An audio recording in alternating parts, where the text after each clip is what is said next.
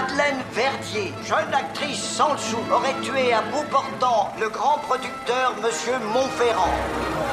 François Ozon, bonjour. Bonjour. Mon crime est à l'affiche euh, au cinéma. C'est l'adaptation d'une pièce, une pièce de 1934, un succès, mais que vous avez complètement modernisé. Oui, j'ai découvert un peu cette pièce par hasard de Georges Bert et Louis Verneuil et j'ai tout de suite eu euh, l'intuition que ça pourrait faire un film d'aujourd'hui parce que je pouvais y intégrer des choses qui nous concernent actuellement et qui moi me, me touchent particulièrement, c'est-à-dire la condition des femmes.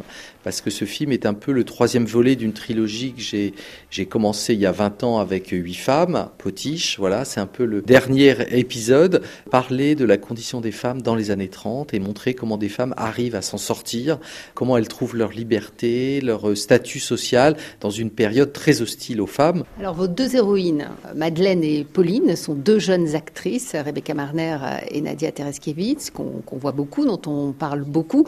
Vous les avez mises avec aussi toute une troupe d'acteurs confirmés français. C'est cet esprit de troupe aussi que vous avez eu envie de retrouver? Alors c'est vrai que le film, il y a beaucoup de personnages. Le film est vraiment centré sur les deux jeunes femmes, une jeune actrice et une avocate et euh, j'ai choisi deux actrices qu'à l'époque je ne connaissais pas. Et j'avais besoin autour d'elle d'avoir des grands acteurs euh, euh, dans l'esprit un peu des seconds rôles dans les films des années 30, des années 40.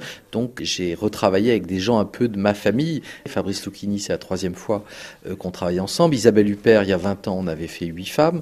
André Dussolier, je venais de faire Tout s'est bien passé. Félix Lefebvre, il était dans Été 85.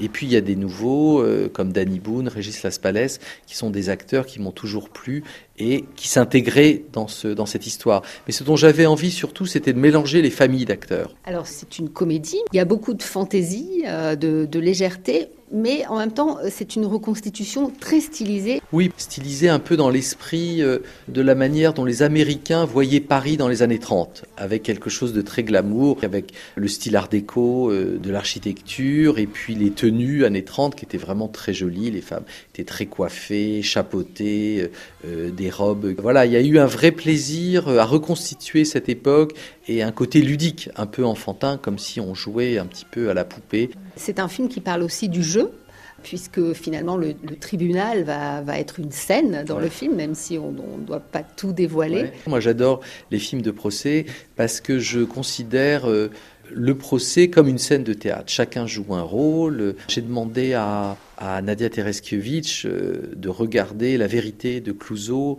euh, pour voir un peu comment Bardot avait joué ce, ce film et de s'en inspirer plus ou moins. Est-ce que vous pouvez un peu nous parler du duo principal, donc euh, de Pauline et Madeleine?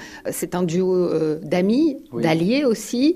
Pour moi, c'était important que les deux jeunes filles soient complices. Ce sont deux jeunes femmes qui ne sont pas dans la rivalité, mais dans l'entraide. C'est-à-dire l'une aide l'autre et finalement elles vont réussir ensemble.